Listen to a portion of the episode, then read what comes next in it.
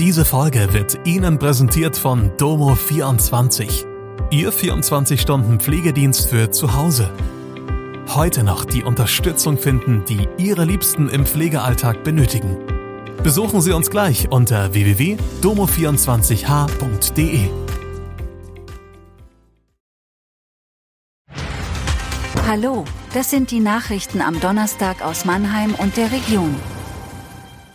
Bier und Bratwurst sind nur beim FC Bayern teurer als beim SV Waldhof. Mannheimer Ruvengruber nimmt bei TV-Show The Voice of Germany teil. Skelett eines Krokodils in Paket in Ludwigshafen gefunden.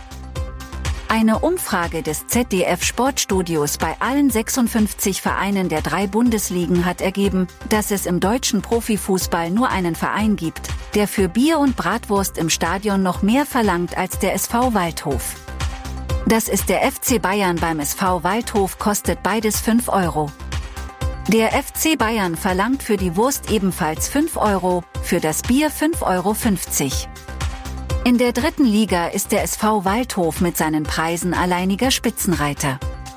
Er begründete seine Preiserhöhung zu Saisonbeginn unter anderem mit den allgemein gestiegenen Kosten für Lebensmittel.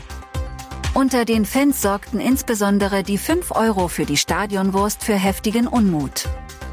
Auf der Facebook-Seite des Mannheimer Morgen riefen einige sogar dazu auf, Essen und Trinken im Stadion zu boykottieren.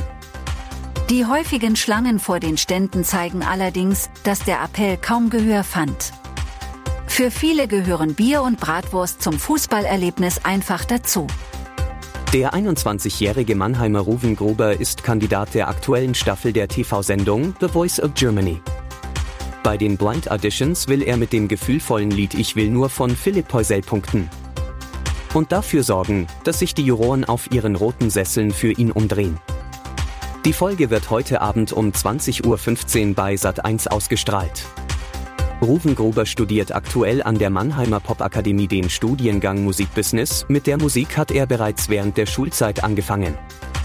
Im Alter von 14 Jahren veröffentlichte er seinen ersten Song, Karussell. Seine aktuelle Single heißt Schlaflos und gehört dem Genre House Dance an. Zollbeamte haben in einem Paket aus Russland das Skelett eines Krokodils entdeckt. Da keine Einfuhrgenehmigung vorlag, wurde es beschlagnahmt.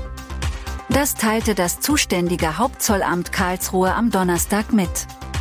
Das Skelett des artengeschützten Krokodils war den Angaben nach als ein Geschenk bereits Mitte September nach Ludwigshafen geschickt worden. Der Empfänger behauptete zunächst, dass es sich bei dem rund 25 cm langen Stück um eine Nachbildung handele. Das konnte das Bundesamt für Naturschutz widerlegen. Gegen den Mann wurde ein Strafverfahren eingeleitet.